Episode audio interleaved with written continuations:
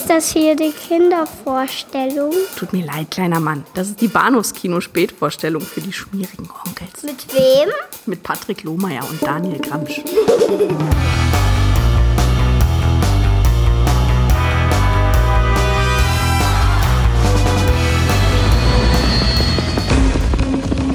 In den Straßen von Los Angeles. Erkennst du die Methode? Methode? Nur, dass die Jungs gut sind. Wenn du meinst, die ziehen so ein Ding ab und verschwinden wieder, ich glaub nicht dran. Macht sich ein unerbittlicher Detective auf die Jagd Ich will was sehen! nach einem Meisterdieb. Du bist der Erste, dem sie eine Kugel verpassen, also doppeltes Risiko. Falsch, vierfaches Risiko. Und größere Probleme als mich wirst du nie im Leben bekommen. und seinem gefährlichen Partner. Die Bank ist das Risiko wert. Wir sollten es durchziehen. Ich will Totalüberwachung, verstanden? Sieben Tage die Woche, 24 Stunden am Tag, rund um die Uhr. Erst zapfen sie unsere Telefone an, dann lauern sie vor der Haustür. Und schon haben sie uns am Arsch. Bam, bye bye.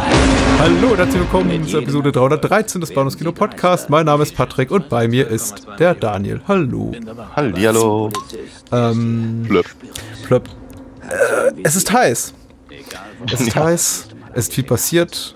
Rutger Hauer ist gerade von uns gegangen, oder zumindest haben wir es gerade erfahren. Das ist Ja. traurig. Auf jeden Fall. Äh, wir haben alle den Cats-Trailer gesehen. Das ist auch Ist das traurig. noch trauriger, ja. Aber du bist wieder da und es ist schön. Ja, ich, Finde ich, ich, freu- ich freu, ja. da, darüber freue ich mich natürlich so ein kleines bisschen. Wär- Wäre schlimm gewesen, wenn ich, wenn, wenn, wenn ich jetzt auch äh, gestorben wäre und dann vielleicht auch zusätzlich zum Cats-Trailer. Also, Gott sei Ja, Dank. das wäre ein bisschen zu viel des Guten oder Schlechten gewesen. Ich, ich freue mich auf jeden Fall sehr, dass du wieder da bist. Eine, eine, eine große Freude und gut erholt nehme ich an. Ja, Natürlich. Ja. Natürlich. äh, wir werden den traurigen Umständen auch äh, nächste Woche Rechnung tragen, sagt man doch so, oder? Also wir Ja. reden nicht über Katzen, aber wir reden über Rutger Hauer und über Ja. was genau, dazu dann äh, später mehr. Aber diese Woche geht es eben um Heat primär. Nicht nur primär, Genau. sondern eigentlich um nichts anderes, möchte man geradezu sagen. Ja. Ich finde, bei einem Drei-Stunden-Film ist es jetzt auch nicht wahnsinnig, wahnsinnig schlimm. Ja. Und du solltest ja auch keine allzu umfangreichen Hausaufgaben jetzt mit in den Urlaub nehmen. Also das war ja auch so der Gedanke und dann haben wir auf die Uhr geguckt und dachten, ach, der ist doch so lang. Also Ja. Auch wieder nichts gewonnen. Aber ich hoffe, du bist so eine schöne Filmerfahrung reicher. Ja, äh, auf jeden, auf jeden Fall ähm, äh, kurz, kurzweilig, denn die drei Stunden merkt man ihm so nicht an. Sehr schön. Ich bin schon mal ein bisschen erleichtert, ja. Wir haben so, wir haben so viele Jahre lang erfolgreich unfreiwilligen Bogen gemacht um Michael Mann. Ja, Und jetzt äh, zum zweiten Mal in zwei Monaten reden wir wieder über einen Film von ihm. ja. diesmal über den Film, den möchte ich sagen, ich weiß nicht, ob es die Mehrheit ist, aber zumindest sehr viele Fans und auch normale Kinogänger so als sein Meisterwerk deklarieren. Häng ich, äh, stelle ich auch mal so ein Fragezeichen hinter. Auf jeden Fall ein Kino-Großevent alle 1995 mit Al Pacino und Robert De Niro in der Hauptrolle und eben gerade diese Kombination aus diesen beiden Schauspielern wurde eben auch sehr prominent beworben. Also ich Oh ja. muss jetzt auch auf den deutschsprachigen Trailer zurückgreifen, weil die ganzen englischsprachigen Trailer fand ich dermaßen furchtbar in, im Sinne von endlich treffen die zwei Titanen der Leinwand aufeinander und äh, die waren eigentlich fast also unguckbar und unhörbar. Also Daran erinnere ich mich auch am, am allermeisten. Das war übrigens auch mit einer der Gründe, warum ich so einen großen Bogen gemacht habe bei dem Film. Gar nicht mal so sehr wegen Michael Mann. ja. Äh, ich muss ganz ehrlich gestehen, ich habe ich hab Michael Mann einfach überhaupt nicht auf dem Schirm. Wirklich nicht. Ich wundere mich immer, ich wundere mich tatsächlich immer, wenn, äh, wenn ich mitkriege, ach stimmt, der ist ja auch von dem. Ach, und der war ja gar nicht so schlecht. Aber es ist halt irgendwie, ich habe irgendwie so ein, so, ein, so, ein, so, ein, so, ein, so ein Bild von einem, von diesem, von diesem Regisseur im, im, von meinem geistigen Auge, das oft- oftmals überhaupt nicht mit der Realität zusammenhängt und ähm, da bleibt auch echt mal ein bisschen was auf der Strecke, wie offenkundig eben auch Heat. Weil, wie gesagt, dieses, äh, äh, dieses, dieses, dieses Rumgewusel um eben die, ähm, die Tatsache, dass sie nur endlich nicht nur mal in einem Film gemeinsam zufälligerweise auch spielen, sondern dass sie eben auch tatsächlich miteinander reden ja. und, und was miteinander zu tun haben, fand ich ehrlicherweise ein bisschen mau als, äh, ähm, als Aufhänger für einen Film, muss ich ganz ehrlich gestehen, damals. Aber der Film selber hat das natürlich überhaupt nicht verdient. Ja, ja, ja, das böse Marketing, das böse Marketing. Also ich habe den Film ja, also äh, ein Film, über den im Vorfeld unglaublich viel berichtet wurde, dann eine riesige Marketingmaschinerie anlief, die sich eben vor allem darum drehte, um genau das, was du eben auch nochmal gesagt hast, diesen, diesen, Hype einfach aufzubauen, um die Begegnung dieser zwei Leinwand-Ikonen ähm, und dann eben im Nachgang wurde auch viel über den Film berichtet im Sinne von, ja, haben sich wirklich getroffen, weil man sieht die beiden ja niemals in der Totale. Das ist ja immer nur, man sieht ja immer nur über, immer über, über die Schulter gedreht, quasi so, so, so halben Close-Ups. Und äh, das stimmt schon tatsächlich, das fällt einem dann spätestens auf, wenn man den Film zum zweiten oder dritten Mal guckt. Die sind niemals im selben Bildkader zu sehen. Zumindest nicht scharf. Also es könnte ja auch ein Double sein. Und dann spekulierten einige Leute, ich erinnere mich noch gut dran, so in der, in der Cinema oder sonst wo an der 1995. Ja, haben sich wirklich beim Dreh getroffen oder hat eben Michael Mann hier so mit, mit Stand-ins, also Doubles gearbeitet und die beiden sind sich tatsächlich nie begegnet, aber ja, äh, unwahrscheinlich, möchte ich mal sagen. Ich würde sogar noch weitergehen und sagen uninteressant, aber Ja. bitte, ist- bitte, man mag man daraus das, äh, nehmen, was man möchte. Ähm, aber mich, mich, mich hatte, mich hatte ja, sagen wir mal rein, was das Marketing angeht, auch allein das Plakat schon abgeschreckt. Weil nun finde ich, also weder, weder Robert De Niro noch Al Pacino noch so, so, so hübsche Menschen, dass ich sie so groß sehen möchte. Und dann im, darunter noch Val Kilmer mit dieser, mit der hässlichen Frisur und der riesen Wumme.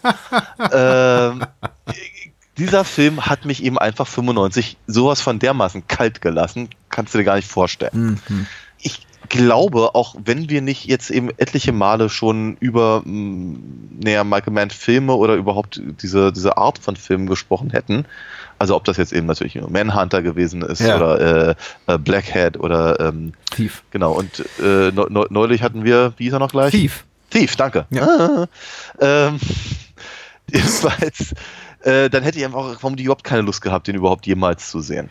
Ähm, genau. Von daher bin ich dir sehr dankbar, dass ich jetzt auf die Art und Weise gesehen habe.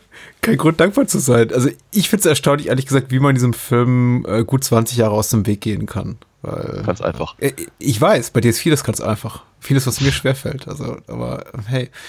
Ich meine, im Fall von Heat ist es wirklich auch, weil es eben, es ist für mich relativ schwer nachvollziehbar, weil es wirklich auch genau in unserer Liga spielt, einfach altersmäßig. Der Film kam, glaube ich, Anfang Mitte 96 in die deutschen Kinos. Da waren wir Mhm. beide im jugendlichen Alter, möchte ich mal sagen. Ähm, ich war etwa- schon aus der Schule. ja, richtig, aber mein, mein, meine Güte, 20 Jahre oder was alt. Also ich denke mal eigentlich schon noch in einem Alter, wo eigentlich diese Art von Film einen schon anspricht. So Actionkino für Erwachsene. Nee, nee, nicht wirklich. Also es war, also das- das war eigentlich so eher die Phase, wo ich angefangen habe, mir Sachen anzugucken, die vielleicht Buffy.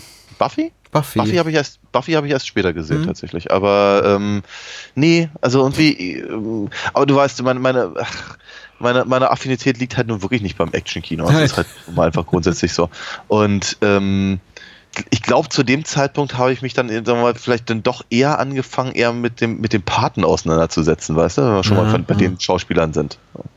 Und das hat dann, glaube ich, eher so meine, meine, äh, ja, meine, meine, mein Geschmack getroffen. Ja. Ich, ich finde es allerdings auch schwierig, Heat überhaupt als Actionfilm zu bezeichnen. Ja? Nur, nur weil es halt diesen, diesen, diese, zehnminütige Ballerei da gibt am Ende, oder so, so sagen wir mal kurz eine halbe Stunde vor Ende, ähm, bin ich überhaupt nicht sicher, ob er dem Genre sich so einfach zuordnen lässt, wie halt jeder x-beliebige Stallone-Kracher oder so. Ja, es ist ein, äh, du hast recht. Also das verkürzt die Wahrheit so ein bisschen über, über Gebühr. Es ist kein Actionfilm. Es gibt ein bisschen mehr als diese eine, eine längere Actionsequenz. Es gibt ja auch gleich zu Beginn einen Überfall. Es gibt dann gegen Ende nochmal eine Schießerei. Aber du hast recht, es ist jetzt so äh, angesichts vor allem der fast dreistündigen Laufzeit nicht besonders viel, sondern vielleicht netto 20 Minuten, in denen es halt wirklich wie actionseitig so zur Sache geht. Der Rest ist ab Spannungskino, Drama, was Ja. weiß ich. Ein, ein, Crime, Ja, ja. ein Crime-Film, wie der englischsprachige Genau, Wikipedia-Eintrag sagt.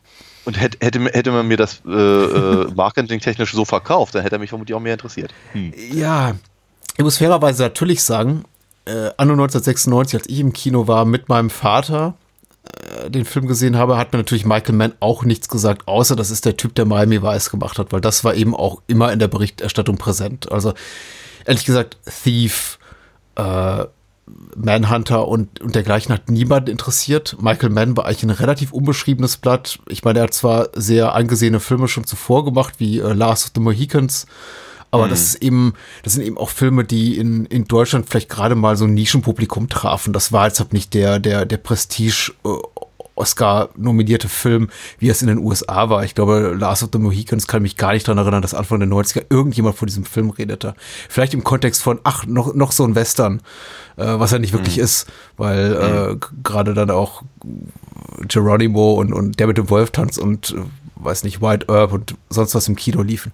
Aber ähm, Michael Mann war eigentlich mir namentlich auch nur bekannt von, von Miami Vice, der Typ, der Miami Vice gemacht hat. Und ich hatte zwar auch andere Filme von ihm gesehen, aber ich konnte es auch nicht wirklich zuordnen. Ich bin wirklich reingegangen aufgrund der Tatsache, dass mein Vater wahnsinnig heiß drauf war, Al Pacino und Robert De Niro auf der Leinwand zu sehen. Für mich war es die Möglichkeit, kostenlos einen Film zu sehen. Dann musste ich eben nicht selber zahlen. Ähm, ich wusste eben ohnehin, mein Vater würde einschlafen nach 10, 15 Minuten, was er dann eben auch tat und dann irgendwie, glaube ich, so nach einer Stunde wieder aufwacht und sagte, ist ja ganz spannend. Ähm, mir, mir, hat der Film viel Spaß gemacht. Ich glaube, er ging mir so ein bisschen, ich sag mal im Englischen, sagt man, er ging mir über den Kopf, aber ich, ich konnte ihn nicht ganz fassen in, ja. in, meinem noch relativ jugendlichen Alter. Ich glaube, viele der Themen, die der Film anspricht, auch mit kaputten Ehen und äh, Beziehungsunfähigkeit und äh, ja. karrieregeilen, getriebenen Polizisten und äh, Kriminellen. Das waren so Sachen, ich glaube, die konnte ich aber mit 16, 17 nicht wirklich packen. Also actionseitig habe ich der Film total abgeholt.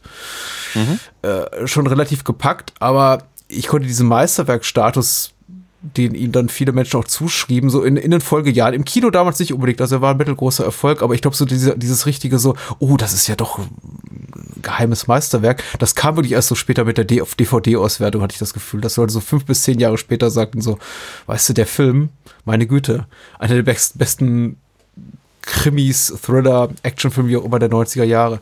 Das habe ich eben damals nicht so empfunden und ich bin mit dem Film jetzt über die Jahre wärmer geworden. Also ich hole ihn alle paar Jahre raus, alle drei, vier Jahre, gucke ihn, habe ihn jetzt zum sechsten Mal oder so gesehen okay. und habe immer noch Freude dran. Ich hab, glaube, ich habe jedes Mal größere Freude dran. Aber er hat Defizite. Die, die möchte ich auch nicht unerwähnt lassen. Aber das, das dann später. Ja, auf jeden ja. Fall. Ja, ich habe ihn jetzt zum ersten Mal gesehen, habe mich, hab mich sehr, sehr, äh, sehr gefreut.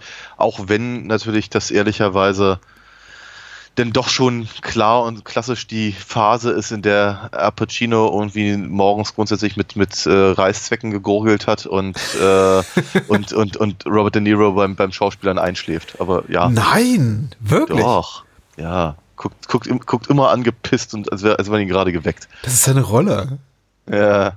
Also ich verstehe die Al Pacino-Nummer, das war nach der Wuha-Nummer, nach, nach hier der Duft der Frauen und so, als eben Al Pacino genau nur noch eine Rolle spielen konnte, aber. De Niro, ja. ja. Okay. Ja. Aber ähm, im, im, ja, du hast natürlich völlig recht. Ja, er hat, er hat halt letztendlich wirklich nur noch diese Rolle gespielt. Aber er hat diese Rolle, also sagen wir mal so, ich finde es ehrlicherweise nicht mal wirklich schlimm. Mhm. Grundsätzlich, weil ich finde, die Rolle steht ihm eigentlich soweit ganz, ganz gut. Ja. Äh, und ähm, das, das, das, das funktioniert halt in den meisten Filmen und hier ja natürlich auch. Ich, ich wünschte halt immer, dass er, sagen wir mal, zu sagen wir mal, etwas, etwas subtileren Dingen wieder zurückkehren würde, wie zum Beispiel ähm, Cruising zum Beispiel. Ja. ja. So, wenn man, die, also, wenn man das, sagen wir mal, die, die, die, die mittlere Phase seines Schaffens irgendwie äh, sich anguckt. Ja. Aber ja. Ähm, aber nee, es ist, es ist in Ordnung. Das Einzige, das Einzige, was ich mal übel nehme, ist, dass er diese, dass er diese äh, diese Nummer da eben auch im, im, im dritten Patenteil fährt. Das ja, das da passt es einfach nicht hin. Ja. Ich habe heute ein geringeres Problem mit ähm, Wuha Al Pacino als, als damals. Ich glaube, damals hat es mich tatsächlich auch tendenziell gestört, weil man schon das Gefühl hatte, insbesondere eben nach seinem Oscar-Gewinn ähm, hier für äh, der Duft der Frauen, das ist genau nur noch so die ein, eine einzige Rolle, die er bis zum Ende seiner Karriere spielen will. Und er hat so ein paar Jahre gemacht, auch hier zu sehen. Ich finde, Heat passt verdammt gut rein. Aber er hat zum ja. Beispiel auch mit äh, Michael Mann ein paar Jahre später The Insider gemacht. Und da ist er wieder relativ understated. Also er hat schon nochmal die Kurve bekommen. Ich meine, gut, mittlerweile macht er Adam Sandler Filme und ist sowieso durch, genau wie De Niro. Die brauchen eben Geld, also der wahrscheinlich alle drei, drei Inseln und acht Privatjets zu betreiben. Aber äh, Heat war für mich noch so ein Sweet Spot, weil da, da passte also sowohl die Neros, wie du es nennst, gelangweiltes oder irgendwie zurückhaltendes Schauspiel gut rein, als auch Al Pacino so in seiner komplett durchge durchgedrehten Phase. Also ich hatte durchaus Spaß dran. Für mich passen andere Leute nicht so rein, weil, weil du gerade Val Kilmer erwähnt hast, zu Recht, weil da ist ja auch dick auf dem Kinoplakat drauf. Wahrscheinlich auch, weil die Produzenten oder die Marketing, wer auch immer Menschen, seinen Agenten gedacht haben, hier, der war doch gerade, äh, Val Kilmer ist der neue Batman. Natürlich muss der vorne aufs Kinoplakat drauf. Ja, ja. Aber äh, der ist für mich eher so jemand, äh, von dem ich mir jedes Mal sage, wenn ich ihn hier sehe, was macht der eigentlich genau in diesem Film? Ja. Weil er ist ja ein großer Filmstar zum damaligen Zeitpunkt. Also man, man vergisst das halt gerne, weil Val Kilmer eben mittlerweile dieser au- aufgedunsene, ich glaube, er hatte auch zuletzt eine Krebserkrankung. Also er ist einfach, er ist, er ist so wirklich in die dritte Liga abgerutscht. Aber 95 war Val Kilmer eine große Nummer. Er hatte äh, seinen The Doors-Film gemacht, er hatte ja. Ja. äh, Batman gemacht und ihn in dieser Rolle hier so, so fast zu verheizen, finde ich immer so ein bisschen schade. Bedauere ich jedes Mal, wenn ich den Film sehe. Ja, ich hätte, ich hätte auch gedacht, dass sie, dass sie seine Rolle vielleicht einfach noch ein bisschen weiter ausbauen. Äh, weil angelegt ist sie, glaube ich, schon so. Aber ähm, dass dann letztendlich, sagen wir mal, die, die emotionale Verarbeitung dieser Figur halt vor allem über Ashley Judds Rolle läuft. Das hat mich auch sehr gewundert. Mhm. Aber, aber, aber ich finde es nicht uninteressant. Also, weil ich, ich glaube, dass der Film sowieso relativ viele sehr interessante ähm, wie soll ich sagen, Standpunkte hat, äh, genau was eben die, was, was, was solche Rollen angeht, im, gerade auch im, im Action-Kino oder im Thriller-Kino oder Mhm. ähm, ja. Die Inhaltsangabe, wir, wir wir müssen einfach, für die drei Menschen, die den Film noch nicht gesehen haben. Ihr schreibt BBB bei der UFDB in L.A. treiben der Berufsverbrecher Neil McCauley, gespielt von Robert De Niro, und seine Bande ihr Unwesen, obwohl perfekt geplant, ging ihre letzte Aktion schief und der knallharte FBI-Agent Vincent Hanna, gespielt von Al Pacino, wird auf die Bande aufmerksam. Dass Hanna, da Hanna das Team auf frischer Tat ertappen will, schlägt er erst bei einem groß angelegten Banküberfall zu. In der folgenden Straßenschlacht zwischen der Polizei und den Verbrechern wird McCauleys Team zerschlagen. Okay, ja, das ist jetzt eigentlich schon, schon zwei Stunden Film auf drei Sätze verkürzt, aber gut. Obwohl McCauley zunächst fliehen kann, kommt es schließlich zum finalen Duell der beiden Vollprofis. Okay, ich hoffe, es, es gibt jetzt nicht allzu spoilerphobe Hörer, weil das ist so ungefähr 98 Prozent des Films. aber, Ja. ja, äh, ja gut. Meinetwegen, meinetwegen. Äh, Man muss sagen, FBI-Agent ist falsch. Ähm, äh, Ja. Vincent Hanna ist beim LAPD. Das ist no- normaler Bulle, wenn auch natürlich der Beste von allen. ja, natürlich. Ja, klar. Okay, es ist keine gute Inhaltsangabe. Lass uns einfach vergessen über den Film reden. Äh, du sagst, er hat dir gefallen. Was hat dir besonders gefallen? Vielleicht fangen wir damit an. Ähm, okay, Oder was wäre beredenswert? Was welchen Das wäre beredenswert. Fandest du? Ähm, ich, ich, ach, keine Ahnung. Also, so- auf so eine Frage kann ich mir ganz schön schwer antworten. Ich möchte eigentlich, ich, ich lege einfach mal, mal, mal so los, was mir so, so zwischendurch aufgefallen ist. Mhm. Ähm, ich finde ich finde ganz interessant, dass sich Michael Mann prinzipiell ein bisschen zurückhält mit dem, was so seine Mannerismen sind. Mhm. ähm, also sagen wir mal so, ich, ich, die- diese, diese eine, eine Szene, in der ähm, Macaulay, also Neil, äh, da eben äh, aus, seinem, aus seinem unmöblierten Zimmer auf, auf, auf, aufs, aufs Meer guckt und alles ist irgendwie in dieses Blau getaucht und so. Das ist halt sehr, also das, das ist halt so eine, so eine Ästhetik, die ich halt ganz dringend mit Michael Mann verbinde, aber davon gibt es halt sehr, sehr wenig in dem Film, Aha. äh, was ich interessant finde. Dafür sieht der Film ansonsten aber sehr, sehr gut aus. Also er ist, ist, ist, äh, er ist verhältnismäßig stylisch, ohne aber eben äh, nur wieder wirklich manierismisch, manierismisch zu sein. Ja. Äh, oder manieristisch. Das, das gefiel mir sehr, sehr gut. Ich mag, ich, ich mag, mag so Heist-Movies halt sowieso sehr gerne. Äh, Finde das alles sehr, sehr, sehr cool, dass sie, dass die, ähm, die Hauptfiguren, die ja nur alle Verbrecher sind, soll ich sagen, sie, sie, sie, sie, werden nicht, sie werden nicht weich gespült, Mhm. aber sie werden auch nicht, sie werden auch nicht kom komisch überhöht. Also wir sagen, sind halt keine, keine, keine Superverbrecher und, und, und Tough Guys und, und, und die Bösesten der Bösen, die aber schon wieder gut sind. Äh, oder aber eben äh, oder, äh, ganz fiese Bastarde oder sonst irgendwas. Oder aber eigentlich die, die Guten. Ja. Sondern es, es, es, es wirkt auch alles relativ zurückgenommen und sehr professionell. Und das hat mir, glaube ich, auch sehr, sehr gut gefallen. Das ist sowas, was ich immer diesen, den, den, den, den Mission Impossible Aspekt nenne. Also wenn, wenn eben, wenn, wenn Profis bei der Arbeit gezeigt werden. Also und damit meine ich tatsächlich Cobra übernehmen sie und nicht den, die Kanten. Ja, klar. Ja. Ähm, genau, jedenfalls, also einfach das, das, das finde ich ja ziemlich cool, dass sich eben die, äh, dass das eben sowohl auf der Seite der, der Polizei als eben auf der Seite der Verbrecher äh, eben ein Haufen Profis halt sind, die eben naja, sehr gut sind in ihrem Job. Was eben auch eine ziemlich großartige Szene ist, wenn sich dann eben tatsächlich Al Pacino und äh, Robert De Niro treffen und sich genau darüber unterhalten. Da fühlte ich mich als Zuschauer auch sehr abgeholt, weil ich dachte mir, ja, das ging, mir auch schon seit zwei Stunden gerade durch den Kopf, was ihr da gerade erzählt. Finde ich aber gut, dass ihr es auch mal sagt. ähm, und dass sie, wa- was ich, was ich auch sehr, sehr cool fand, eben, dass gerade diese Sachen, also das ist praktisch der, der, der reine Plot mit den, mit den, ähm, also praktisch die Jagd nach den Verbrechern oder das, die Durchführung der Verbrechen zwar super spannend ist und auch sehr, sehr, sehr gut inszeniert ist, aber für mich relativ unbedeutend äh, war im Vergleich zu den, zu den, zu den zwischenmenschlichen Tönen, die ja, der, soll ich sagen, zwar rein prozentual im Film deutlich weniger vorhanden sind, aber nicht minder wichtig oder vielleicht sogar noch umso wichtiger, Mhm. äh, wenn eben tatsächlich die Beziehung von eben äh, Vincent Hanna mit, äh, wie heißt sie, Justine? Ja, genau. Justine thematisiert wird, wie sie thematisiert wird, wie die miteinander umgehen, die Dinge, die sie ihm sagt, wie er darauf reagiert. Äh, alles sehr, sehr spannend und eben gerade das, was, was ich ja vorhin schon sagte, eben mit äh, Ashley Judd und ähm, Val Kilmers B-Story da, Mhm. ist eben auch als ein, auch ein, so, ein, so, ein, so ein schönes Pendant halt dazu, so, so, so, so gegenübergestellt. Ja. Sehr, sehr, sehr coole Sache. Äh, ich glaube, ich hätte so ein kleines ein bisschen auf die Neil und Edie Geschichte verzichten können. Ich finde die, den Gedankengang überhaupt allen allen ja nominellen Helden, also wenn's, wenn man jetzt nach, nach dem Poster geht, also Kilmer, De Niro und, und Pacino allen problematische Beziehungen zu geben, finde ich gut. Der, der grundsätzliche Gedanke gefällt mir. Ich bin nicht so ganz happy mit der Umsetzung, um, um gleich mit dem Kritikpunkt zu beginnen. Aber ich werde noch viel äh, Lobhudelei hier zum Besten geben, also keine Sorge. Aber das ist für mich tatsächlich so ein kritischer Punkt des Films. Also mal funktioniert es ganz gut und mal eben weniger gut. Das liegt jetzt nicht immer daran, dass jetzt die, die Schauspieler schlecht sind oder die Dialoge schlecht sind. Ich habe einfach mal das Gefühl, es ist halt äh, zu viel in so kurzer Zeit. Jetzt muss man ja sagen, so als kleine Vorgeschichte, jetzt zur, zur Produktionsgeschichte des Films, äh, Heat fußt zu einem gewissen Teil auf diesem Pilotfilm, den äh, Michael Mann damals äh, drehte, ich glaube 89, 90 oder sowas um den Dreh, LA Takedown.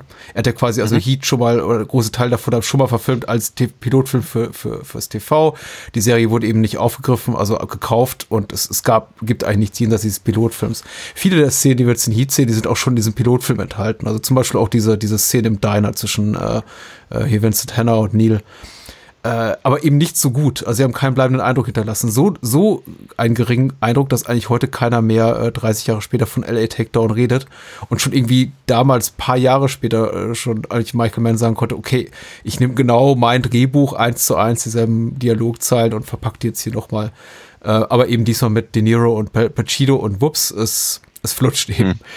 Und diese ganzen, um zurückzukommen zu diesen ganzen Beziehungskisten, die sticken für mich eben immer noch extrem nach, oh, da wollte man eine Serie draus machen, weil da passiert unglaublich viel in unglaublich kurzer Zeit. Und ich finde zum Mhm. Beispiel äh, die, die Beziehung von äh, Vincent und Justine sehr interessant. Ich finde sie auch überwiegend gut geschrieben. Ich meine, hier Justine, die Darstellerin heißt Diane Venora, hat so ein paar unglückliche Dialogzeilen. Ich glaube, sie sagt manchmal sowas wie, äh, einmal sowas wie, ja, ja, ich, ich, ich kiffe und den ganzen Tag und nehme Prozac, aber du bist die, du bist die Wandelleiche hier, äh, Vincent. Mhm. Und das ist so ein bisschen zu sehr on the nose. Also, aber ich meine, Man kann eben nicht so wirklich gut Frauenrollen schreiben, auch das ist hinlänglich bekannt. Aber ich finde im Großen und Ganzen äh, kann ich nachvollziehen, woher die, woher sie kommt, woher beide kommen und wo genau das Problem ist und äh, wie sich das dann am Ende auch auflöst, ist für mich einigermaßen befriedigend, obwohl ich jetzt Natalie Portman natürlich nicht wünsche, dass sie äh, hier Selbstmord begeht, aber tut sie eben. Na, sie versucht es halt zumindest, ne? Also es ist ja nicht so, dass sie das, es, es, es, es scheint ja ein es, Genau, es hat ein gutes Ende. Genau. Und es hilft ja auch Vincent und Justine wieder zusammenzukommen. Äh, ich finde ihr Ashley Judd, Val Kilmer geschenkt, finde ich gut, interessant, nochmal eine völlig andere Beziehungsdynamik, äh, aber auch durchaus zufriedenstellt im, im Rahmen dieses Drei-Stunden-Filmes.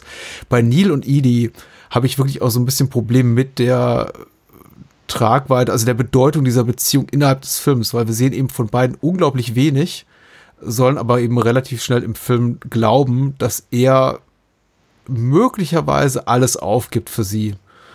Oder vielleicht Hm. doch sagt, ja, ich werde meinen eigenen Prinzipien untreu und la- lass mich eben zu der Dummheit verleiten, äh, dieser Frau zuliebe. Tatsächlich haben Ja. wir aber ganz wenig zwischen den beiden. Wir haben so ein Meet Cute, dann, dann gehen sie da oben, gucken über LA, auf den Himmel. Sie haben diese, diese wunderschöne Unterhaltung, die ich auch wirklich toll geschrieben finde mit äh, hier, äh, bist du, bist, bist du einsam? Nein, ich bin nur alleine. Und das ist, äh, das ist einfach, einfach ein toller Dialog. Und dann küssen sie sich und dann in der nächsten Szene sind sie quasi schon so wie, ist sie die große Liebe seines Lebens offensichtlich. Ja, also ich meine, da, da, da hört es ja schon bei mir ehrlicherweise auf, weil ich irgendwie denke, also auch der 50-jährige ähm, ähm, Ja. Robert De Niro äh, mit der, mit der, keine Ahnung, gefühlten 25-jährigen Oh, äh, Diane hin, ja. Also das ist. ähm, äh, Amy Brenneman ist das, ja. Oh ja, Entschuldigung, ja, äh, sorry.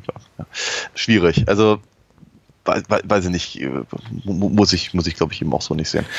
Ich muss, ich, ich muss aber gerade so ein kleines bisschen, also ich, äh, ich, ich bin, ich bin mir nicht so richtig einig. Ich, meine, ich verstehe dann, dann ähm, ähm, deine Erklärung, woher das vielleicht kommt und dass das gerade so dieses, dieses Familiendrama ja natürlich etwas ist, was Fernsehserien ja gerne mal rausholen, um eben das in äh, ihre Figuren ähm, sagen wir, auf lange Sicht auch interessant zu Es halten. fühlt sich, als ob wir da teilweise eine Staffel einer Plot einer Fernsehserie sehen. Aber das Gefühl hatte ich eben nicht. Und Nee? das ist genau mein Punkt. Nee, hatte ich nicht, weil ich fand es nämlich tatsächlich, äh, weil, das eben immer sehr, sehr kurze, kleine Momentaufnahmen sind. Mhm. Deswegen sagte ich ja vorhin auch, es ist vielleicht, keine Ahnung, 10% von 90% Film, in denen es halt die ganze Zeit darum geht, irgendwie, wie, keine Ahnung, knackt man eine Bank oder so. Ja. Aber gerade das fand ich halt interessant. Also, dass Michael Mann keine Frauenrollen schreiben kann, finde ich, sieht man hier auch nicht unbedingt. Hm. Also, gesagt, ich finde nochmal, diese, die, die, die Roy De Niro, aufgrund Amy, äh, Amy Brenneman Nummer, finde ich schwierig, weil ich sie übergestülpt finde, weil ich irgendwie denke, das ist, das, das hat eben die Figur von Neil nicht gebraucht in dem Film.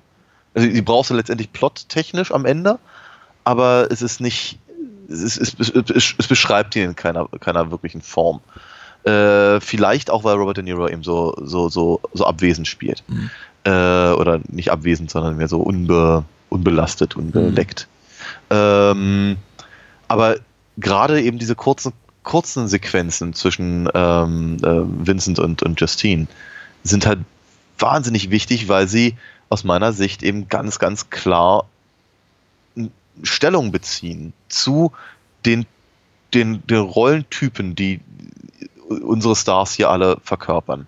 Der harte Bulle, der mit seinem Job verheiratet ist und der nicht davon loslassen kann, was er, was er gerade wieder an, an schrecklichen menschlichen Elend gesehen hat und all die Sachen. Und sie, sie stößt ihn halt mal Bescheid und sagt, das mag ja alles sein, aber hier sind wir halt, also sie, sie sagt ihm mehr oder weniger, du bist aber nicht in einem Film, was er natürlich ist, aber trotzdem. Mhm.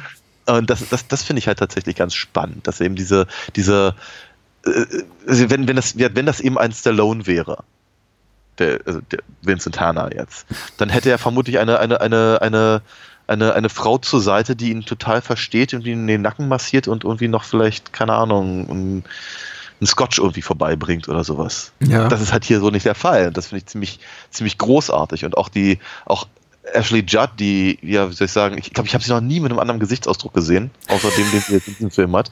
Die sieht, die, die sieht immer, sie, sie sieht immer aus, als würde sie irgendwie, keine Ahnung, dem, dem Leben immer grundsätzlich ins Gesicht spucken möchten. Also denk, denk mal, denk mal an ihre, an ihre kurze, sehr, sehr großartige Szene in Smoke zum Beispiel. Mhm. Also sie, sie, das, das kann sie auch wirklich gut. Vielleicht hat sie einfach so ein Gesicht, aber sie ist, ist sie äh, schafft das eben, mich immer wieder davon zu überzeugen, dass es eben gerade aus, aus, aus wirklich nachvollziehbaren Gründen nicht gut geht. Ja, ja, ja. Und ähm, das macht sie hier halt eben auch. Und das eben gleichzeitig aber in dieser, in dieser komischen Maskerade. Also dieser, das erste Mal, wenn wir sie sehen, sie da an diesem, an diesem, an diesem Pool-Lounge stand dann mit diesem, mit diesem, mit dieser, dieser 50er-Jahre-Frisur und, und all dem. Äh, also, das, das, ist, das, das, ist so, das ist so ein komischer Widerspruch. Und gleichzeitig eben Val Kilmers Figur, der auf keine, aufgrund keine Ahnung hat, was in seiner Frau vorgeht, aber eben für sie quasi alles tun würde, so sagt er jetzt zumindest, ohne zu sehen, dass er eben offenkundig nichts für sie tut. Ja. Und sie gibt ihm, sie gibt ihm das ziemlich deutlich zu verstehen. Und auch obwohl sie eben ihre, ihre Schwierigkeiten haben, ähm, Hank Azaria übrigens an der Stelle mal kurz erwähnt, ich fand, habe mich sehr gefreut, ihn da zu sehen.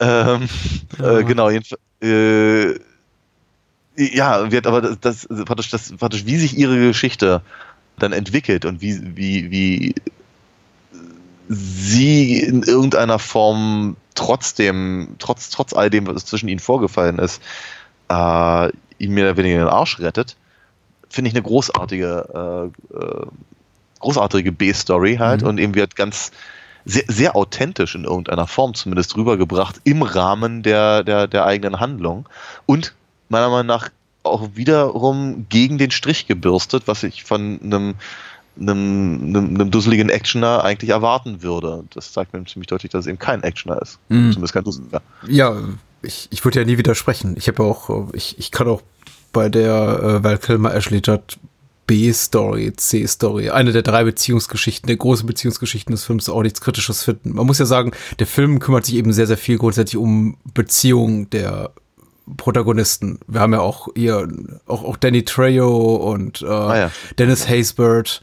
Hier, der, der super schnell ins Gras beißt, deshalb der, der in diesem Diner arbeitet, da hinter dem, hinter dem, äh, in, in, Ja. in der Küche und Klo schrubben muss, äh, der hier später Ja, den Präsidenten in 24 gespielt hat. Äh, der Film ist so gefüllt mit Charakterdarsteller. Also, das ist einer dieser Filme, die, die man guckt und sagt, ach der und da und ja, genau, Hank Ja. Azaria und ach guck mal, da ist Henry, Henry. Rollins und Tom Noonan in, in Minirollen, so acht Sekunden auf der Leinwand und weg wieder. Äh, also insofern macht der Film äh, Ted Levine äh, fand ich auch super. Ähm, Ja. auch viel zu, viel zu schnell von uns gegangen dann.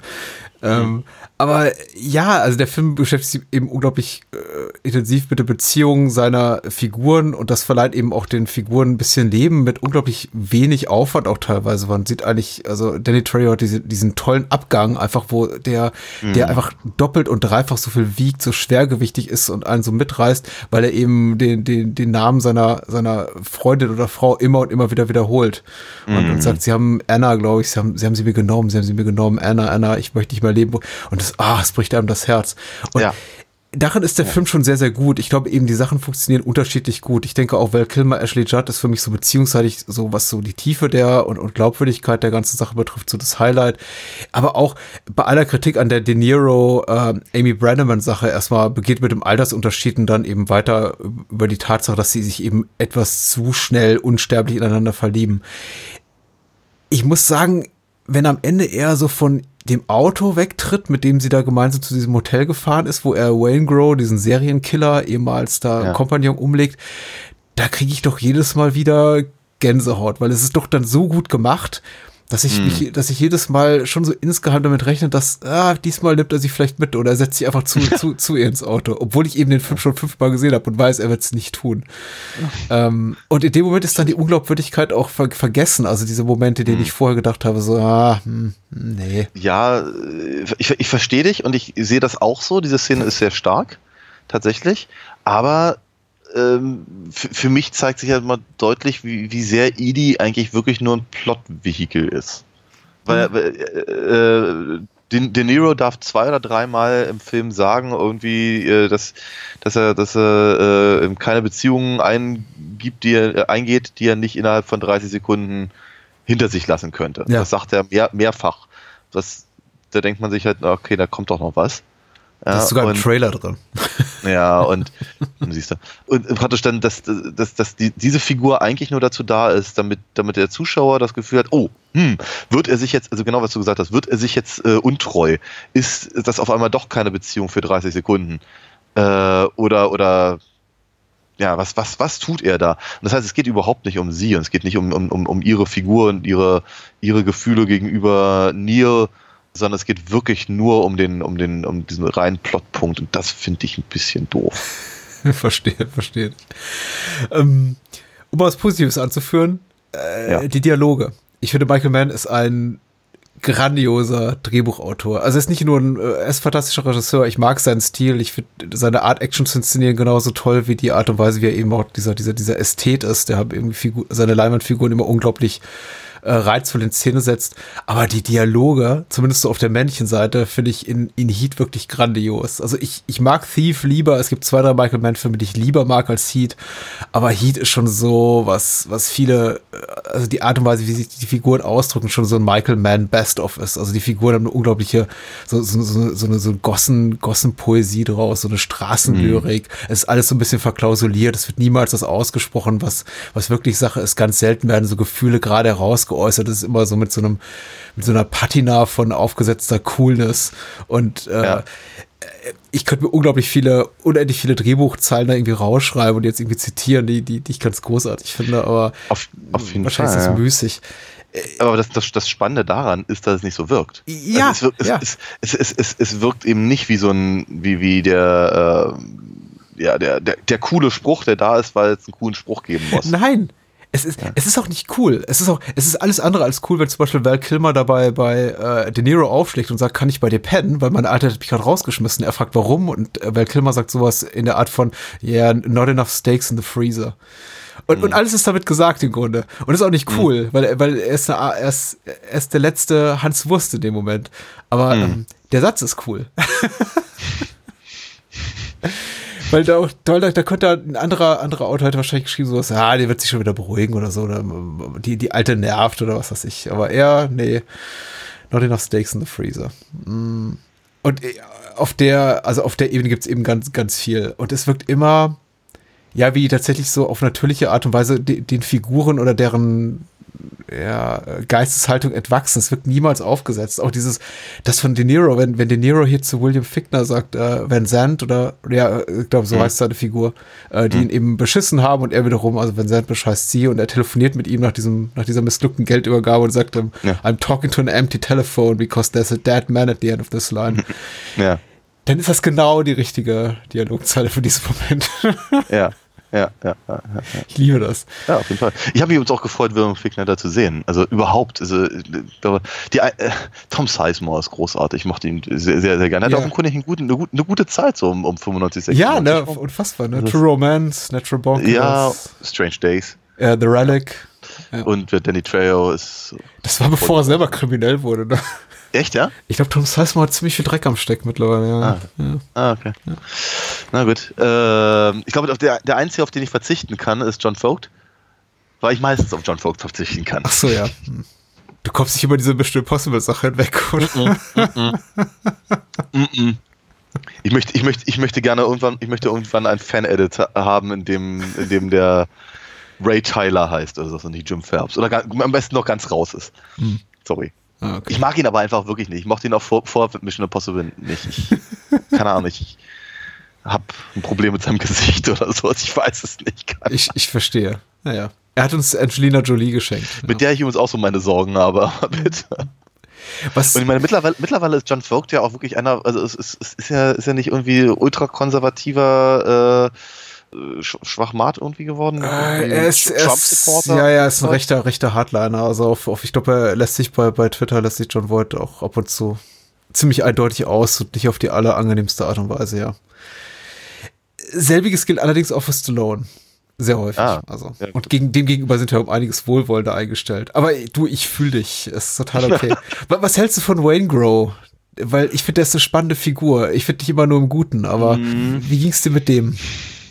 Ich habe zu ihm irgendwie keine richtige Meinung, muss ich ganz ehrlich sagen, weil ich hm. fand, ich fand, äh, als er, als er in die, in den, in den, in den Film rein äh, ging quasi, und das ist ja mehr eine der ersten Figuren, die wir überhaupt großartig sehen, wenn er eben zu äh, Tom Sizemore in den Truck da einsteigt ja. und so, dachte ich so bei mir, okay, was, der, der, der, der wirkt wie aus einem anderen Film. Mhm. Genau das Gegenteil von, von all dem Lob, den wir bisher eben gegenüber Pacino, De Niro, Kirmer, wie sie alle heißen, äh, gegengebracht haben. Also auch weil, weil, weil seine Sprüche klingen eben auch sehr bemüht und sehr, sehr komisch und, ja. und, und nicht, nicht, nicht authentisch, ganz im Gegenteil. Äh, wenn er dann eben den Mr. Blonde raushängen lässt und eben einfach rum, rumballert, dachte ich, okay, dann geht der Film jetzt in diese Richtung. Aha. Und dann verschwindet er aus dem Film. Ja. Das ist eine Stunde weg. Ja. Und dann, dann, dann, kommt er wieder und hat überhaupt keinen, überhaupt keinen Zusammenhang zu dem Rest des Films, bis er dann am Ende auftaucht. Das heißt, ich habe ehrlicherweise keine, keine richtige ernsthafte Meinung zu dem. Also es ist, ich bin, bin unsicher. Ich finde ich find seine Figur und seinen ganzen Handlungsstrang total amüsant, auf der anderen Seite aber eben auch total deplatziert in diesem Film. Ich ich kann es mir wirklich nur damit erklären, dass eben äh, Man sich schon so einen Character Arc ausgedacht hatte für eine gesamte TV-Staffel und dann versucht hat und es ihm unglaublich schwer fiel, sich davon zu trennen und gedacht hat, okay, ich krieg das alles in diesen Film rein. Weil wir haben dann eben kurzzeitig, bevor er aus der Handlung verschwindet, eben wird dann plötzlich so das Fass des Serienkiller-Films aufgemacht. Am Anfang ist ja. er eben quasi nur diese, diese Hired Hand, die bei diesem Raubzug mitmachen soll. Er verkackt's eben, er dreht durch und dann puppt sich jemand Psychopath. Okay, die, die, die Crew wird ihn los, er, er, er flieht erledigt. Und dann plötzlich, wenn wir ihn wiedersehen, sitzt er bei dieser 16-jährigen Nutte, die er offensichtlich umbringt. Steht zu einer Szene hier, Vincent Hannah wird an den Tatort gerufen.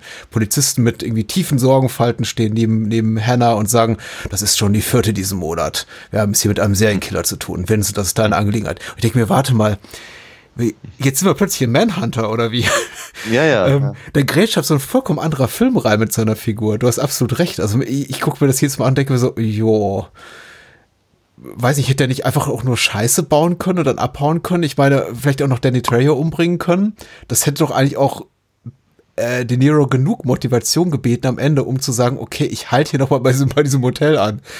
Muss man ihn denn jetzt irgendwie zu einem Serienkiller machen, der jede Nacht eine junge Hure umbringt? Das, ich, äh, wie gesagt, es ist nicht störend, aber es ist so ein bisschen desorientierend. Ähm, Ja, das ist genau das, was ich sage. Ja. Ich habe keine, keine, keine richtige, keine richtige Meinung, weil es ist, es ist schon, es ist, es ist nicht so, als würde es also nicht. Es, es, es greift ja rein, rein von der Story her, greift das schon zusammen. Hm. Ne? Weil, weil, weil Wayne Grow Scheiße baut, quatscht ihn ähm, Michael, also äh, Tom Sizemore an und sagt halt sein Slick Ja. so dass, dass, dass der, dass der, ähm, der Obdachlose das hört und ihn letztendlich halt auf diese, auf diese Spur, also äh, Hannah auf diese Spur bringt. So, Ja. das passt ja eigentlich alles soweit ganz gut zusammen. So, und dann brauchen wir am Ende des Films halt ne, ne, einen Grund, warum, äh, äh, warum eben De Niro eben nicht mit ähm, äh, Edie abhauen äh, kann und Ja. eben bis zum Showdown äh, kommt. Also haben wir wieder diese, haben wir diese, diese, diese plottechnische Verwurstung mehr oder weniger. Funktioniert aber auch noch relativ gut über die, wie du schon richtig gesagt hast, den, den, den, den Mord eben an Trejo. Trejo heißt Trejo, finde ich auch gut. Ja, ja, Entschuldigung. großartig auch, ja. Ähm, du, hast, du hast natürlich insofern recht, dass das, dass, das, dass das eigentlich unnötig gewesen wäre, ihm dann noch, die, noch das andere reinzuschreiben, außer dass man ihn eigentlich ansonsten vergessen hätte im Laufe der, der, der, der Story. Und wenn, wenn, wenn er eben nicht wenn er eben im Prinzip nicht, glaube ich, diese, äh, diese Serienkiller-Nummer gehabt hätte, dann hätten sie vermutlich diesen Aufriss auch nicht gemacht mit dem, mit dem, ähm, mit dieser 24-Stunden-Beobachtung des, des Hotelzimmers. Ja, ja, ja. Also, nochmal, ich glaube, rein, rein von der Story her ist das schon alles einigermaßen schlüssig. Aber natürlich von der, von der äh, Tonalität her. Hm. Am Anfang des Films ist er, ist er eine Tarantino-Figur. Ja. In der Mitte des Films ist er tatsächlich eine Manhunter-Figur oder eine, eine, eine, eine Thomas Harris-Figur halt im Prinzip. Ähm, und, am, und am Ende ist er halt, naja, wie gesagt, ein, Plot-Twist. Mhm. Das ist, ja, Das ist okay. es ist, es, ist, es, ist, es ist auffällig, aber es stört mich auch nur bedingt. Ja, ja.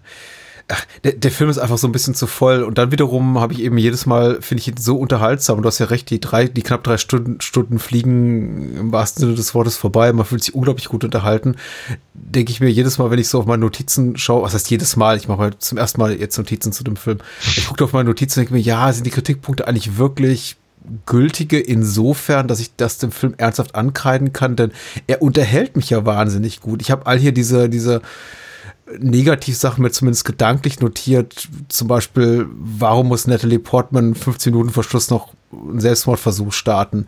Wir haben eigentlich im Grunde fast nichts über sie erfahren in dem Film. Also die, die Handlung, finde ich, ist nicht zwingend, dass das passiert, aber gut, es passiert eben. Und auch das ist wieder, führt wieder zu einer, zu einer anderen, zu einer anderen, zu einem anderen narrativen Hakenschlag, der dann eben halt Justine und Vincent wieder zusammenführt, wie auch immer. Aber brauchen wir das eben alles? Brauchen wir diese ganzen Beziehungskisten, diese, diese Serienkiller-Nebenhandlungen? diese äh, vernachlässigte Tochternummer, diesen abwesenden Vater und all diese Dinge.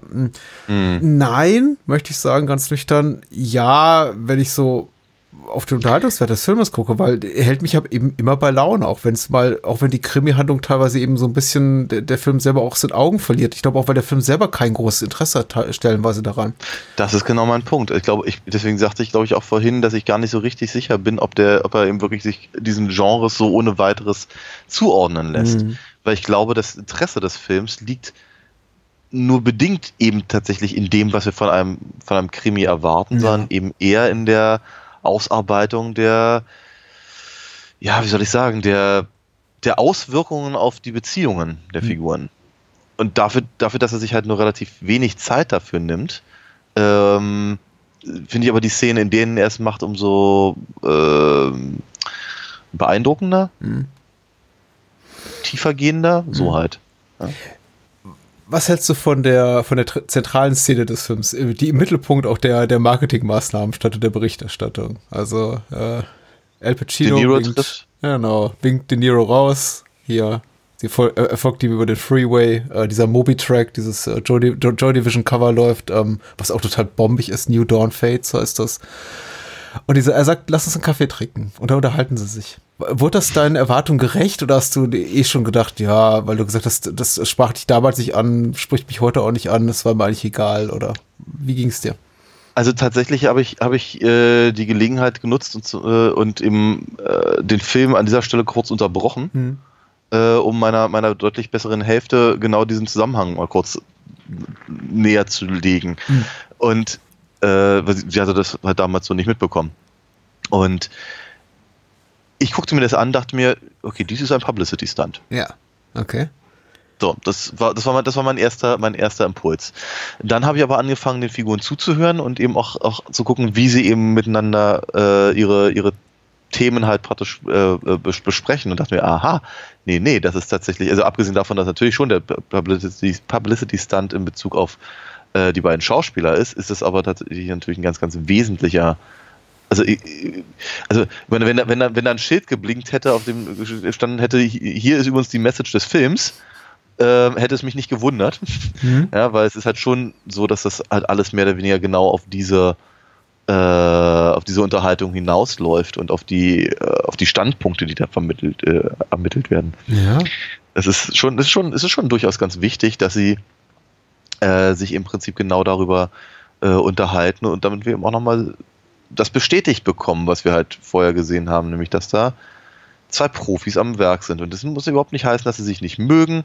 Das heißt nicht, dass sie, dass sie, heißt auch nicht, dass sie die besten Freunde sein müssen oder dass sie, dass sie, äh, ne, also es ist ja nicht Pat Garrett jagt Billy the Kid, Ja. so, sondern das sind einfach, ja, das sind einfach zwei Leute, die sich eben darüber verständigen, was, was ihr jeweiliges äh, äh, Arbeitsethos ist, wenn man so möchte. Und das finde ich, finde ich schon ganz cool. Ist, ist eine gute Szene. Und der Film, ja, der Film formuliert eben die, die Regeln aus, die er, äh, an die er sich dann auch bis zum Ende halten wird. Was heißt bis Ja. zum Ende, da vergeht nicht mehr so viel Zeit. Ich glaube, die Szene kommt so nach 90, 100 Minuten rund, da ist dann noch eine gute Stunde Film. Und äh, man muss auch sagen, die äh, beide bleiben sich und eben ihren selbstgesetzten, für sich aufgestellten Regeln treu. Das ist insofern schon wichtig.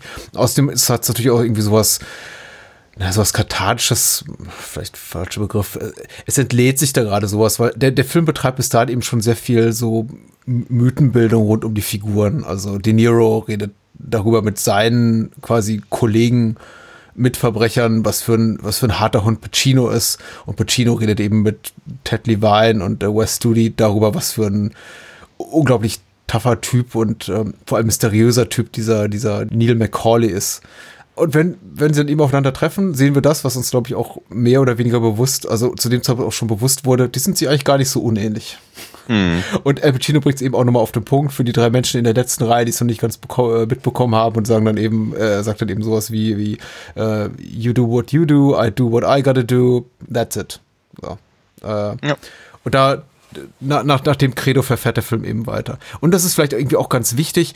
Ich, ich kann nicht ganz nachvollziehen, was du mit Publicity Start meinst. Ich glaube, das war jetzt auch nur dein initialer Eindruck, jetzt nicht am Ende der Ja, ja, Szene. klar. Ja, ja, ja. Aber ja, ich denke auch, dass da das Drehbuch nicht am stärksten ist. Das ist tatsächlich eine Szene, die extrem von den beiden Schauspielern profitiert. Und ich habe tatsächlich mal vor Jahren bei YouTube LA Takedown gesehen in einem furchtbaren Rip ähm, und die Szene eben mit den zwei Darstellern dieser dieses TV-Pilot, an die ich mich gar nicht mehr erinnern kann.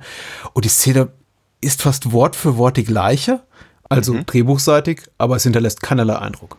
Und das ist eben für mich eine Szene, die vielleicht drehbuchseitig nicht absolut brillant ist, also vielleicht ihrem, ihren Vorschusslorbeeren auf der in der Hinsicht nicht ganz gerecht werden konnte, aber eben einfach äh, Star Power Deluxe. Und da freue ich mich dann eben auch, De Niro und Pacino zu sehen, weil mit anderen Darstellern äh, klappt sie offenbar, offenbar nicht so gut. ich möchte unbedingt über den, über den Soundtrack ein bisschen reden, über den Score und über Okay. den Soundtrack.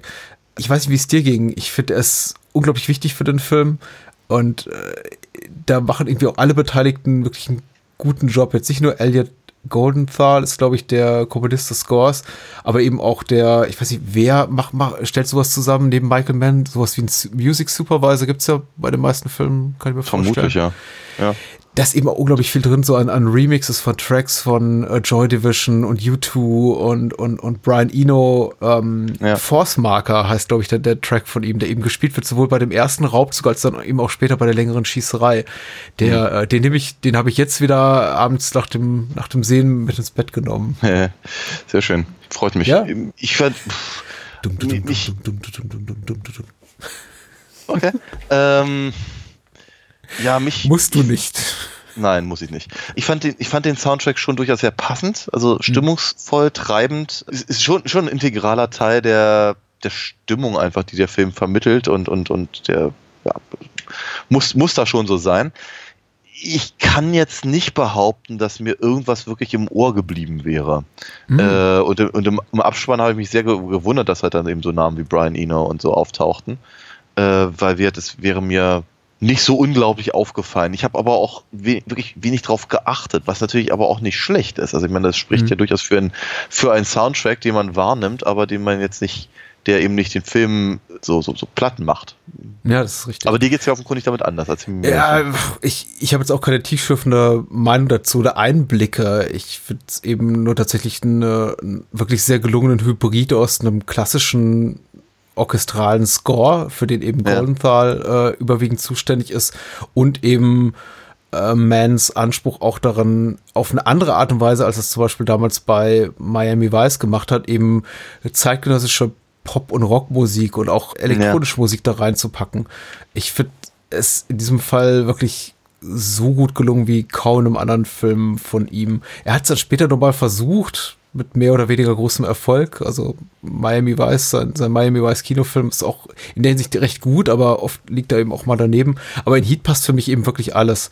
Und er hat eben auch den Mut, bestimmte Sachen öfter mal hier aus der, aus der Kiste zu holen, wie eben Force Marker von Brian Eno, dieser, dieser, dieser, dieser treibende, dieser treibende Elektrobeat, äh, der einen eben so durch die, durch die beiden Heist-Szenen da, da schaukelt und der dann eben auch jedes Mal aussetzt, genau in dem Moment, in dem eben die ersten Gewehrschüsse fallen. Ja. Sowieso ein, eine ganz große Kunst von Michael Mann und das kann ich ihm nicht hoch genug anrechnen. Er legt eben großen Wert drauf, dass wirklich habt der, die, die musikalische Begleitung aussetzt in den Action-Szenen oder zumindest auf ein fast nicht hörbares Minimum runtergeschraubt wird. Und das verleiht, Ja. finde ich, nochmal eben den, den Action-Szenen noch eine größere Wucht. Also Mhm. wenn tatsächlich so die, der, der Score aussetzt und gar nicht mehr so, was wir irgendwie aus jedem, jeder klassischen Hollywood-Action-Nummer kennen, äh, Ja. sondern einfach nur gesagt wird, okay, jetzt wird geschossen und, und alle anderen halten die Klappe. Klappe. ähm, ich liebe das in Heat. Ich liebe auch die Action-Momente. Ich bin, ich bin gar nicht so ein großer Fan. Das ist von, von Verfolgungsjagden im klassischen Sinne oder Shootouts. Also außer John Woo inszeniert sie. Aber wa- was Heat hier, also was Michael Mann hier in Heat macht, ist, ähm, ich möchte behaupten, ohne Heat äh, keine Christopher Nolan Batmans. Also zumindest nicht in der Form, wie, wie wir sie jetzt sehen. Also die ganze Action wirkt für mich eins zu eins dort, dort rausgeklaut. Also auch der vollkommene Verzicht auf Zeitlupen und äh, Würde mich nicht wundern. Aber äh, ich würde nicht so weit gehen und Michael Mann die Schuld an, an, an Nolans Batman geben. du bist gemein. Ja. Also für mich, ich glaube, das ist auch der Punkt, der mich umgehauen hat damals im Kino. Es, es war Anno 96, ich glaube, da ist man heute einfach ein bisschen verwöhnter und man vielleicht es nicht mehr so deutlich war. Für mich schon eine nicht revolutionäre, aber unkonventionelle Art und Weise, Actions zu inszenieren, nämlich überhaupt nicht ähm, überhöht inszeniert durch Ja. bombastischen Score mit Zeitlupen. Und es gibt, ich glaube, es gibt in diesem Film so gut wie keine Zeitlupe, wenn überhaupt. Also wirklich alles, alles läuft in Echtzeit ab. Wenn sich ein Auto überschlägt, dann fällt es eben auf die, fällt's eben auf die Seite oder überschlägt sich einmal und bleibt eben liegen. Da wird dann nicht irgendwie aus acht Kameraperspektiven in Zeitlupe draufgehalten Ja, und die ja, Szene ja. wieder und wieder gezeigt. Also es entsprach zumindest damals in den 90ern nicht der Art und Weise, wie ich es gewohnt war, Actions zu sehen. Das ist wirklich knallhart und irgendwie direkt äh, vorne raus und ohne Umwege direkt in deinen Gehörgang und in dein Hirn. Ich fand das wirklich heiß damals und mich haut es auch heute noch um. Und leider mittlerweile eben dank auch meines Nachwuchses äh, Momente, in denen ich hab den Fernseher ein bisschen runterpegeln muss, weil es einfach sehr, sehr laut wird. ja. Äh, in der Tat. toll. Ich mag's. Ja. Ja. Äh, Wie gesagt, ich, äh, ich hatte auch wirklich zum, zum wiederholten Mal Spaß mit dem Michael Mann-Film. Von daher sollte ich meine, meine Vorurteile wirklich langsam mal abbauen. Ja, ja. Äh, Auch da ist die Professionalität der Figuren liebe ich so sehr. Ich finde, ich liebe diesen Moment, in dem äh, Val Kilmer sofort beginnt zu schießen, in dem Moment, in dem er einen Polizisten erblickt. Da vergeht nicht mal irgendwie Ja. der Bruchteil einer Sekunde, hat man das Gefühl. Es hat auch überhaupt keine, es ist auch nicht so eine aufgesetzte Spannung drin, also so gedehnte Ja. Momente, in denen man das Gefühl hat, der, der Regisseur zwingt uns jetzt so einen ähm, gekünstelten Spannungsmoment auf, in dem er einfach einen Moment länger dehnt, einfach durch Editing, als er ist. Es ist einfach in dem Moment, in dem Val Kilmer einen Polizisten erblickt, ist es so, äh, Grinsen, Grinsen aus dem Gesicht gewischt und äh, los geht das Ja. Geballer. Genau, Mhm. Tom Sizemore darf sogar noch ein Kind als, äh, als lebendes Ja. Schutzschild äh, sich, sich, sich schnappen. Ähm, auch das ist relativ hart. Ah, Ich liebe es. aber, ich, aber ich mag fast alles an Aber interessanterweise, interessanterweise ist auch gerade gerade das, was du sagst. Ich hatte es gerade ehrlicherweise ein bisschen vergessen, aber schön, dass du es nochmal erwähnt hast, weil es ist mir beim, beim Gucken durch den Kopf gegangen. Dachte ich mir, das ist interessant, weil obwohl Tom Sizemore da sich das Kind schnappt, scheint da aber keine, da ist keine Dämonisierung dahinter. Mhm.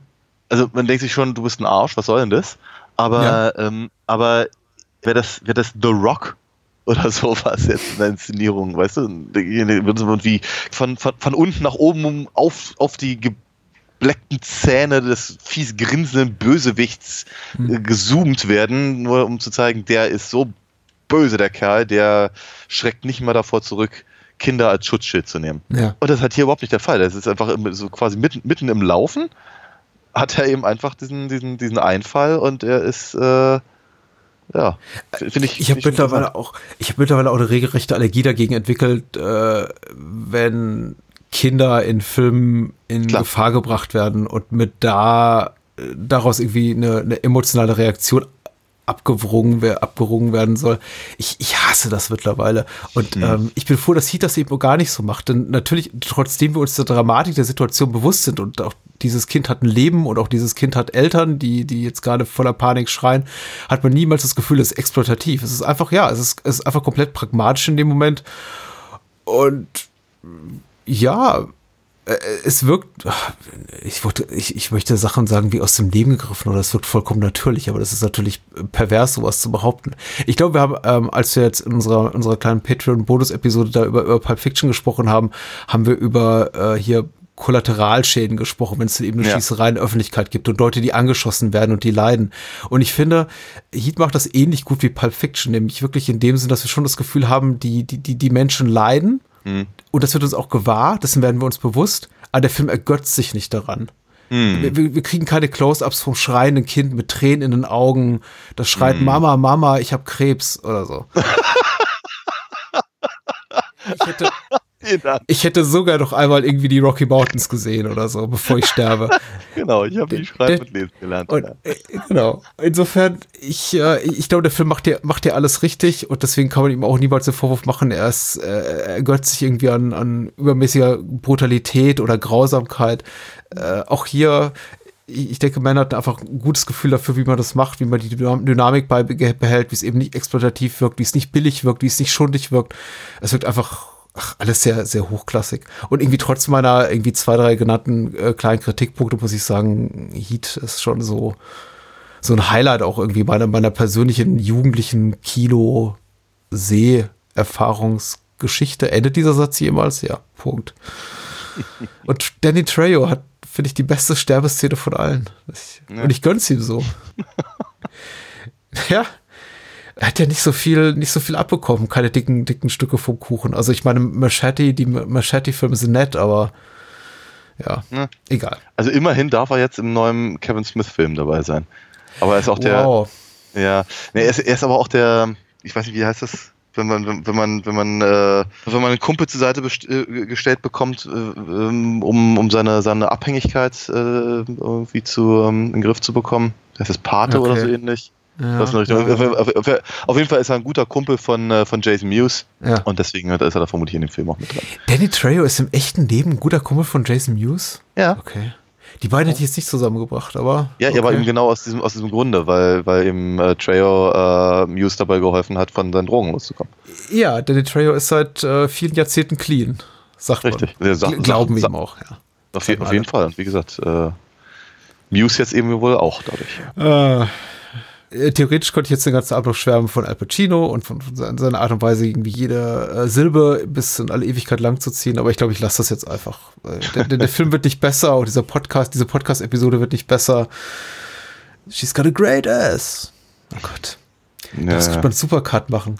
Ach, ich, ich mag Al Pacino in der Rolle. Er wirkt eben so überlebensgroß, aber es ist eben, dadurch, dass es sich eben so stark kontrastiert mit De Niros sehr zurückhaltendem Spiel, irgendwie, wie du meinst, fast, fast schon gelangweilt, passt das. Mhm. Meine Meinung. Ja, durchaus. Ich schließe ich schließ, ich schließ mich da an.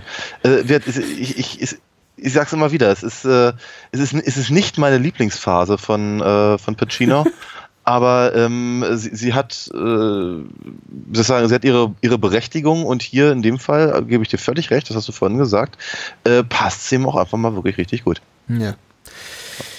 Ähm, sind wir happy? Wir sind happy. Okay. Äh, very unhappy sind wir über den Tod von Rutger Hauer und äh, dem werden wir Ja. ihm auch Rechnung tragen, wie bereits angekündigt und nächste Woche unser Programm ein bisschen ändern. Was heißt Ja. ändern? Wir hatten eigentlich noch gar kein vollständiges Programm. Wir haben nur gesagt, zum einen reden wir über Psycho 4 ähm, von Mick Garris, dem letzten offiziellen Teil der Psycho-Reihe aus dem Jahr 1990, 89, irgend sowas in der Kante. Kann das sein? Ja, ich glaube schon. Ja, ja, ja. Ich glaube, ich habe ihn, Oder- ich glaube, ich habe ihn erst so 94 gesehen oder so, aber ja. Hm? Und da wir bereits all unser Rutger Hauer Pulver verschossen haben in früheren Episoden, äh, nicht all unser, aber wir haben über Blade Runner gesprochen, über The Hitcher and Blood. gesprochen, Flesh and Blood. Flash and Blood, Sin City, über sehr viel. Ja. Doch, also wir, wir, haben, wir haben ihn immer sehr gerne gesehen in allen möglichen B-Movies vor Ja. allem. ja. Und jetzt Genau. Na, äh, sprechen mehr, ja. wir über ein Werk, das er vor, an dem er vor einigen Jahren mitgewirkt hat. Und das ist namentlich, bitte Daniel. Äh, Hobo with a Shotgun. Ja. Ich, Ja. ich habe keine Ahnung mehr, wie ich den finde. Ich hoffe, ich finde ihn einigermaßen gut, weil na, wir wollen ja auch ne- nett sein zu Rutger, so auf seinen letzten Metern. Ja, das ho hoffe ich auch. Ich habe ihn noch nicht gesehen, von daher kann ich dazu nicht viel sagen. Bis hierhin, aber das wird sich ja hoffentlich nächste Woche ändern. Geht auf validafox.de, geht auf comicwerk.de, spendet ein bisschen was, PayPal, Patreon, Steady, uns egal, unterstützt Daniel und mich, wo auch immer es geht. Es gibt so viele Möglichkeiten. Ja, bitte gerne. Findet ihr alle im Blog Ja. und in den Shownotes zu diesem Podcast. Und wir hören uns nächste Woche, ne? Bis dann. Bye, bye.